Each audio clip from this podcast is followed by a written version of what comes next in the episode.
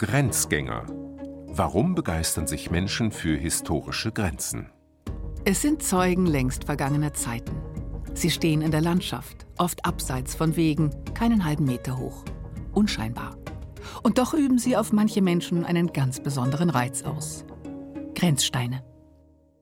Wir haben uns zum Ziel gesetzt, möglichst viele von den alten Hoheitssteinen, die im Heiligen Römischen Reich Deutscher Nation äh, gesetzt worden sind, wiederzufinden, zu registrieren und wenn welche von der Grenzlinie weggekommen sind, die wieder zurückzuführen.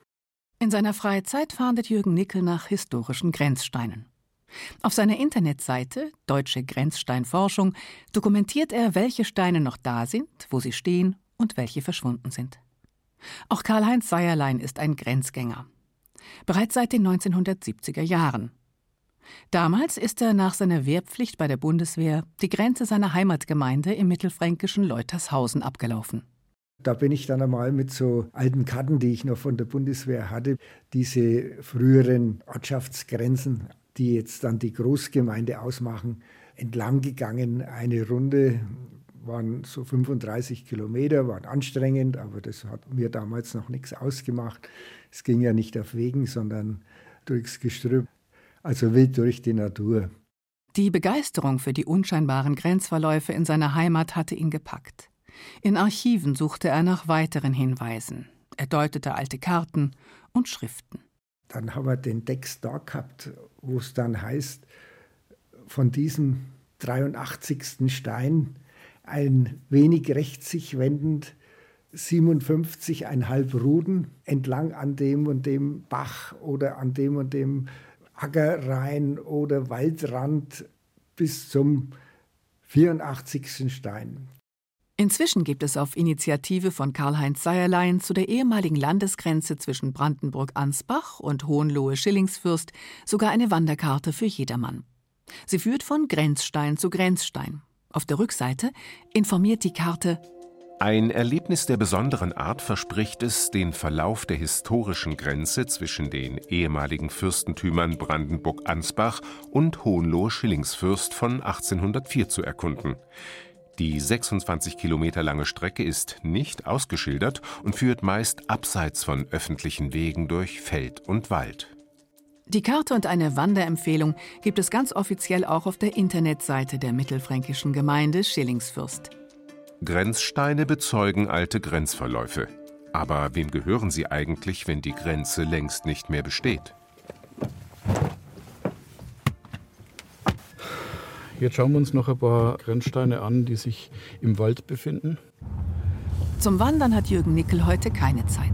Er lenkt sein Auto eine Landstraße entlang. Im Landkreis Ansbach geht der Blick weit über Felder und Wälder. Es geht nach Ohrenbach zu einer Grenzlinie. So, jetzt müsste er auf der linken Seite kommen. Wir haben ein bisschen Holz da am Rand, rechts ein bisschen. Dann sehen wir gerne den Weg, wenn er durch will. Der ist gleich da oben. So, und da hinten ist er ja. Mit im Auto sitzt Matthias Zink, ein Mitstreiter. Sie sorgen sich um die Grenzsteine entlang der Rotenburger Landhege. Denn nicht alle überdauern die Jahrhunderte. Jürgen Nickel parkt am Waldrand. Es ist ein kurzer Spaziergang in den Wald hinein. Und da steht er auch schon, etwas abseits des Weges, oben abgerundet und bemoost. In den Stein gehauen lässt sich die Nummer 41 erkennen und das Wappen der Reichsstadt Rothenburg. Zwei Türme und dazwischen eine Mauer. Der Stein war ein Zufallsfund. Wenn wir Grenzen erforschen und haben noch nicht alle Steine, dann fahren wir ab und zu mal auf gut Glück nach dem Motto, hier ungefähr muss die Grenze verlaufen und hin und wieder funktioniert es. Jürgen Nickel streicht über den bemoosten Stein, als wollte er ihn sauber machen. Zur Zeit des Heiligen Römischen Reiches deutscher Nation war Rothenburg ob der Tauber eine freie Reichsstadt. Der Stein mit der Nummer 41 markiert die historische Grenzlinie der Rothenburger Landhege. Im Mittelalter war es ein bedeutendes Herrschaftsgebiet. Mit einer Fläche von 400 Quadratkilometern war es größer als die heutige Stadt München. Weniger gut steht es um den Grenzstein Nummer 30. Er steht etwa sechs Kilometer entfernt bei Langensteinach in der Nähe der A7. Ja, das ist das traurige Bild, was übrig geblieben ist vom Stein. Nur noch ein Sockel ist von dem denkmalgeschützten Grenzstein zu sehen. Die Bruchstücke hatte jemand feinsäuberlich aufgeschichtet, daneben gelegt. Der Schaden ist von einem Wanderer entdeckt worden, der über Instagram mit unserem Social Media Team zusammenhängt. Der hat über Instagram gemeldet, der Stein ist kaputt und hat Bilder geschickt. Und ich habe dann daraufhin den Herrn Zink benachrichtigt, sodass dann innerhalb von wenigen Stunden die Teile gesichert werden konnten. Sichergestellt lagern die Bruchstücke nun in einer Scheune von Matthias Zink. Er öffnet eine Holzkiste. Ja, genau. Es ist halt recht dunkel und wir kommen jetzt aus einem hellen Licht. Aber hier sieht man die, die Stücke. Also das sind zum Teil größere Bruchstücke und hier sieht man eben noch das Hohenzoller-Wappen. Hier Teile vom Rodenburger Wappen mit dem Turm, mit den Zinnen und hier auch nochmal die andere Seite vom Turm. Dass sich die Bruchstücke nun im Besitz von Matthias Zink befinden, darüber haben die beiden das Landratsamt Ansbach als zuständige Denkmalbehörde informiert. Sie wollen sich keinen Diebstahl vorwerfen lassen. Wenn Sie jetzt einen Grenzstein der Grenzlinie der Rotenburger Landhege entfernen. Also dann begehen Sie erstmal nicht nur eine Ordnungswidrigkeit, sondern ja auch einen Diebstahl. Der Grenzstein gehört Ihnen ja nicht. Ne? Der gehört sozusagen dem Freistaat Bayern als Nachfolgestaat dieser ehemaligen Herrschaft. Also man würde sie wahrscheinlich erstmal anzeigen, weil sie sich an fremden Eigentum vergriffen haben. Erklärt Markus Ulrich vom Bayerischen Landesamt für Denkmalpflege. Denkmaldieben droht ein Bußgeld von bis zu 250.000 Euro. Unklar bleibt, wer den Grenzstein Nummer 30 zerbrochen hat. In seiner Freizeit deutet Jürgen Nickel vor Ort die Spuren. Er ist von Beruf Polizist. Wenn man sich anschaut, dass es hier eine leichte Verquarzung gibt, dann deutet es auf Hitze hin. Und das könnte durchaus mit so einer motorisierten Heckenschnittmaschine da äh, passiert sein. Dass der beim Heckenschneiden draufgekommen ist und der Stein, das sieht man ja, der hat hier schon eine kleine Spaltung und dann ist er auseinandergebrochen. Der ist ja über 400 Jahre alt. Von Vorsatz geht Jürgen Nickel dabei nicht aus. Dennoch hätte er sich gewünscht, dass der Verursacher selbst den Schaden meldet. Also, dass es ein Versehen war, ist für mich eigentlich schlüssig, weil jemand, der ihn mutwillig kaputt macht, schlichtet hinten nicht die Stücke aufeinander. Aber man hätte es ja zumindest mitteilen können, weil wenn es ein Arbeiter war, der hat eine Versicherung und dann hätte es halt die Versicherung bezahlt. Die Bruchstücke sollen wieder zu einem Ganzen zusammengesetzt werden. Und das kostet Geld. Nachdem uns bekannt worden ist, dass der Stein kaputt ist, habe ich mich ans Landratsamt Ansbach gewandt. Die haben mir Unterstützung zugesagt. Und der Stein soll jetzt restauriert werden. Da habe ich die letzte Nachricht im Januar gekriegt.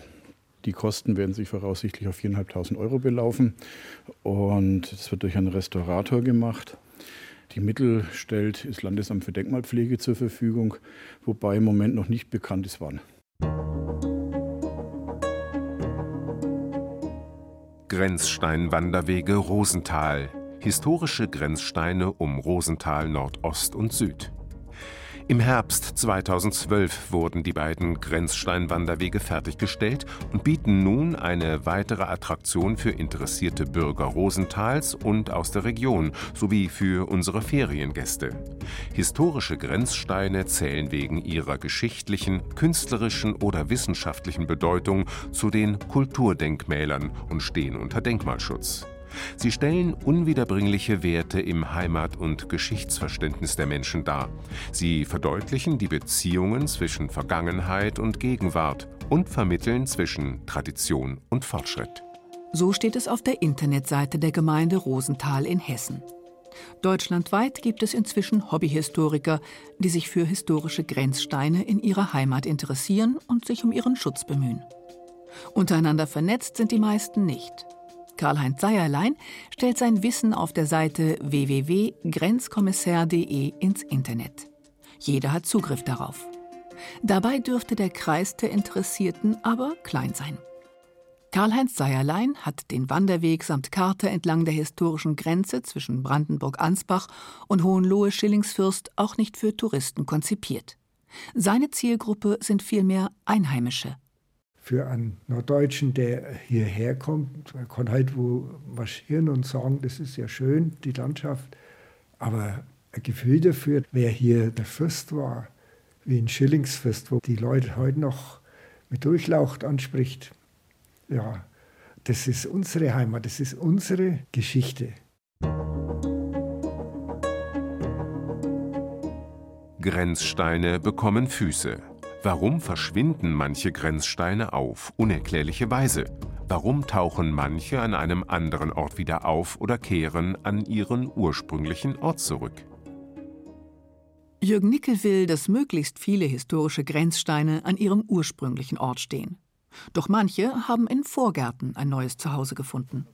Dann gibt es natürlich Menschen, die dafür überhaupt kein Verständnis haben, die sagen, der Stein gehört mir. In den Wäldern sind die Spuren von historischen Grenzverläufen am ehesten erhalten geblieben. Dort, wo die Landschaft dem Ackerbau dient, sind die Grenzsteine jedoch weitgehend verschwunden. Durch mehrere Flurbereinigungen, es hat ja mehrere in unserer Gegend gegeben die letzten Jahrhunderte und dann kamen die weg und sind bis heute zum größten Teil nicht bekannt, wo sie sind. Sehr häufig ist auch Unkenntnis einfach der Hintergrund. Da muss man sich einfach vorstellen, dass vielleicht der eine Landwirt mal an einen Hoheitstein gestoßen ist und der nächste, der sieht dann, naja, also ist aber schade drum, den nehme ich mal lieber mit, weil ich will ihn eigentlich retten und schützen. Also wir können nicht unterstellen, dass in den vergangenen Jahrzehnten, ja eigentlich Jahrhunderten böse Absicht immer dahinter stand. Das müsste man immer von Fall zu Fall klären, was denn eigentlich der Grund ist, warum ein Hoheitstein in der Vergangenheit aus seiner angestammten Position entfernt wurde. Ein Beispiel. Die Teilgrenzlinie Landhege Süd. Dort sind nur noch 25 Prozent der Grenzsteine erhalten. Nachdem die Grenzlinie im 19. Jahrhundert ausgedient hatte, wurden Grenzsteine auch als Baumaterial genutzt oder sie standen im Weg. Der Hegestein mit der Nummer 37 bei Reichertsroth musste etwa beim Bau der Staatsstraße 2419 weichen. Er landete im Rothenburger Museum und ging so nicht verloren. Auch den Grenzstein Nummer 38 konnten Matthias Zink und Jürgen Nickel wiederfinden. Im Bauhof im baden-württembergischen Weikersheim. Das sollte dort auch entsorgt werden. Da waren wir ziemlich knapp davor. Und so haben wir mit dem Stein 37 und 38 eine richtig klaffende Lücke in der Landhegeversteinung schließen können. Beide Steine konnten Jürgen Nickel und Matthias Zink an ihren Ursprungsort zurückbringen.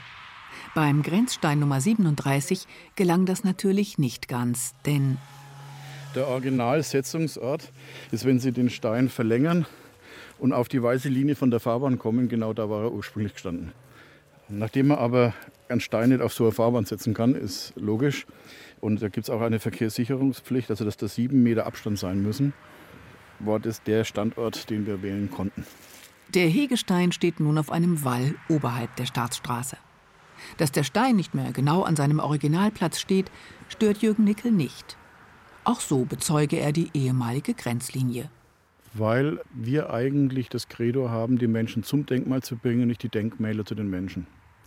Keiner baut das Schloss Neuschwanstein ab und baut es irgendwo in München wieder auf. Da gehen die Menschen hin. Also müssen wir auch Möglichkeiten finden, wie die Menschen hier zu den alten Grenzen kommen und müssen es entsprechend interessant machen. Dabei macht natürlich nicht der einzelne Grenzstein den Denkmalwert aus, sondern die vielen Grenzsteine, die als Gesamtes einen historischen Grenzverlauf dokumentieren. Jetzt zeigen Sie natürlich heute ganz gut an, wo diese ehemaligen herrschaftlichen Gebilde mal existiert haben. Also das ist das Interesse der Allgemeinheit, das sich da manifestiert, weil wir ja sozusagen hier ein sehr anschauliches Zeugnis haben von einer ehemaligen Stadt, einer Reichsstadt, mit einem eigenen Territorium auf dem Staatsgebiet des heutigen Freistaats Bayern. In Mittelfranken ist Jürgen Nickel inzwischen bekannt für sein Engagement. So bekommt er hin und wieder einen Tipp. In Wörnitz trifft Jürgen Nickel das Ehepaar Vogt. In ihrem Vorgarten steht ein Grenzstein der Karachseelinie.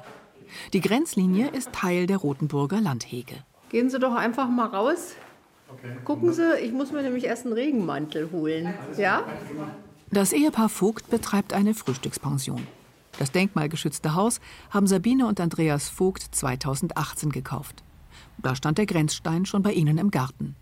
Wie er dahin gekommen ist, keiner weiß es.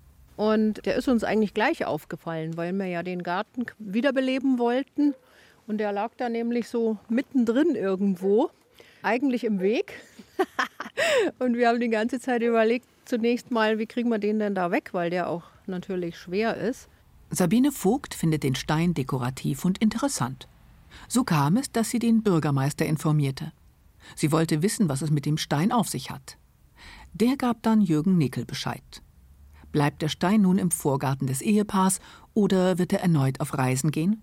Also es ist jetzt tatsächlich nicht so, dass man sagt, gut, wir haben ihn gekauft, aber er war halt hier dabei, hat hier im Garten gelegen, war zur Hälfte eigentlich eingegraben. Den haben wir dann ausgegraben, weil er da halt im Weg war und hier ans Tor gestellt. Insofern ist das, denke mal, gedanklich nicht unser Eigentum. Es ist ein Eigentum, was früher halt irgendjemand gehört hat, der die Grenzmarken hier gesetzt hat und deshalb geht man dennoch her, ganz klar. Ich freue mich natürlich sehr darüber, dass die Entscheidung so gefallen ist. Das ist natürlich klar, weil jeder Stein, der an seiner Grenze ist, ist dort am allerbesten aufgehoben, weil er dort die Geschichte am besten dokumentiert. Die Grenzsteine entlang der Karachseelinie tragen keine Nummer. Und so war es nicht ganz einfach, den genauen Standort zu finden. In Windelsbach ist Jürgen Nickel schließlich fündig geworden. Und die Wahrscheinlichkeit, dass er zu diesem einzelnen Sockel bei Windelsbach gehört, weil da geht es nur an Sockel, die ist so hoch, dass wir davon ausgehen müssen, dass er dahin gehört. Ob es tatsächlich der Originalstandort ist? Ein Stück Unsicherheit bleibt. Und wenn wir den setzen, laden wir sie natürlich auch ein. Ah ja, das würde mich freuen, ja. Gucken ja. wir uns das auch noch an, wo der steht. Selbstverständlich. Ja. Vor ein paar Jahren hat Jürgen Nickel seine Webseite Deutsche Grenzsteinforschung ins Internet gestellt. Seine Erkenntnisse sind dort gesammelt und dokumentiert.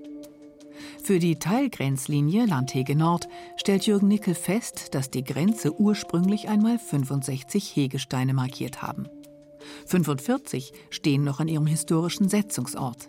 Zwei Steine sollen sich auf einem privaten Grundstück im mittelfränkischen Mörlbach befinden. Ich habe konkret solche Fälle, wo ich das bräuchte, dass äh, die Eigentumsfrage entsprechend geklärt ist.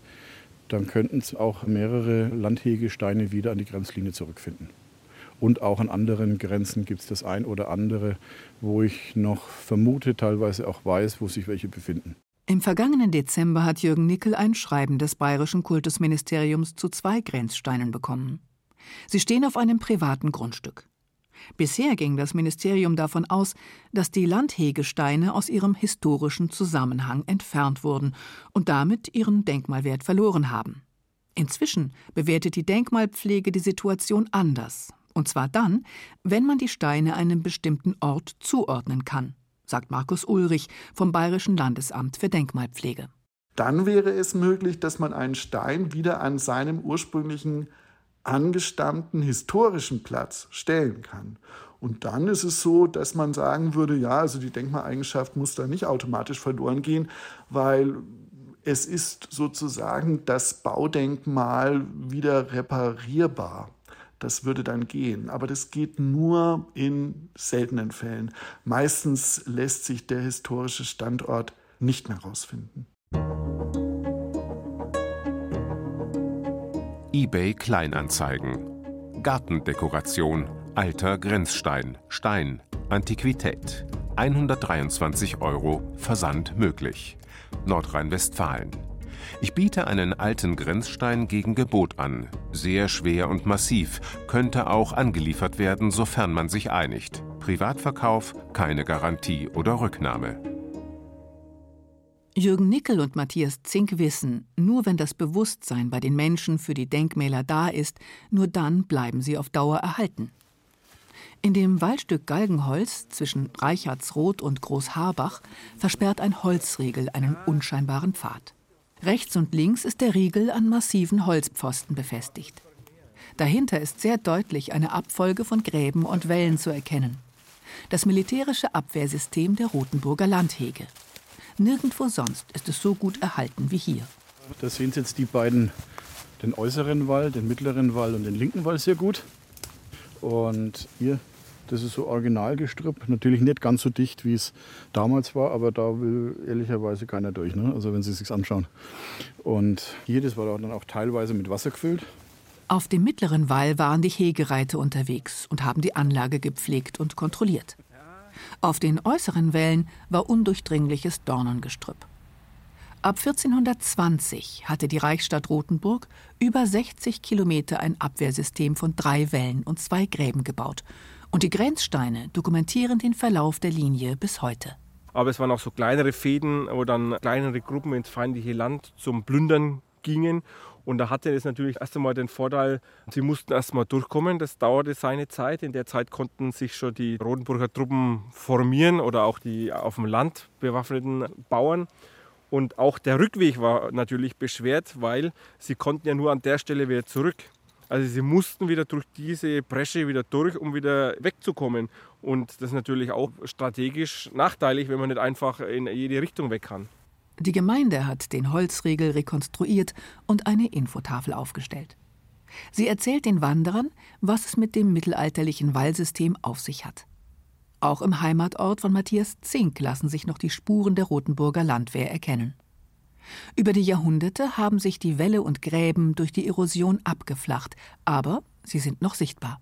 Ja, wir haben als Kinder schon immer im Hegegraben gespielt. Also wir sind im Hegegraben aufgewachsen. Das war für uns Kinder natürlich ganz interessant, immer Graben und der Wall. Und da sind wir eigentlich den ganzen Tag äh, im Graben gewesen, im Wasser, am Wasser mit den Fahrrädern hoch und runter gefahren. Also wir sind hier wirklich ja, mit aufgewachsen. Die Zeit der Rotenburger Landwehr war eine stolze und besondere Zeit, sagt Florian Huggenberger vom Rotenburg Museum. Als freie Reichsstadt des Heiligen Römischen Reiches verfügte Rothenburg bereits sehr früh über ein großes Staatsgebiet. Die ja lange Zeit ein Territorium hatte, ein Landgebiet hatte, das deutlich größer war als das von selbst größeren Reichsstädten wie Nürnberg. Ja, Nürnberg hat ein größeres Territorium erst um 1500 erworben und da war Rothenburg über 100 Jahre früher dran. Also das ist schon eine Besonderheit der Geschichte hier, dass es diese Landwege gegeben hat. Mit dem Ende des Heiligen Römischen Reiches fiel das Territorium an das Königreich Bayern, der westliche Teil an Württemberg. Entscheidend war 1803 beim Zug der Napoleonischen Kriege, als Bayern die Stadt besetzt hat und wenig später Rothenburg den Kurfürstentum damals noch, später Königreich Bayern zugeschlagen wurde. Damit war es mit dieser Selbstständigkeit natürlich auf einen Schlag vorbei. Rothenburg war eine bayerische Landstadt und halt dann spätestens durch diese Weggabe der westlichen Landwehr an Württemberg auch wirklich eine Grenzstadt, also wirklich ganz, ganz außen an der Peripherie und hat dann auch einen ganz, ganz rapiden Bedeutungsverlust durchgemacht. Viele wohlhabende Familien sind weggezogen. Auch im Rothenburg Museum steht in einem Ausstellungsraum ein Grenzstein. Er trägt die Nummer 48. Die Besucher schenken dem Landhegestein wenig Beachtung, gibt Florian Huckenberger zu. Trotzdem soll er bleiben. Es sind ja Steine, von denen es mehrere gibt wo man jetzt also nicht sagen muss, da muss jetzt jeder Einzelne wirklich im Museum sicher verwahrt werden, dass ja nichts passieren kann, sondern es ist aufgrund der Menge einfach auch möglich, einen Teil draußen zu haben, am eigentlichen Ort des Geschehens, wo es früher war, und einen anderen Teil hier aufzubewahren. Leichter zugänglich zu machen natürlich, ja, es macht sich nicht die Mühe, den Wald rauszustapfen und die Steine da abzulaufen.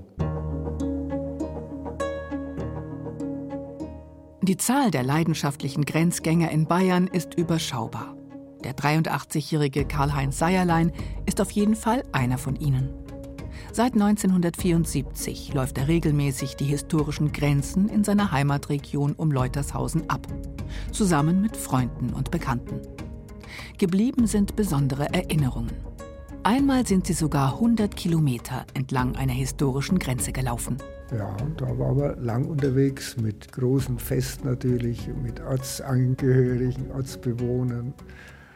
Also große Erlebnisse und Singen und alles richtiges Fest.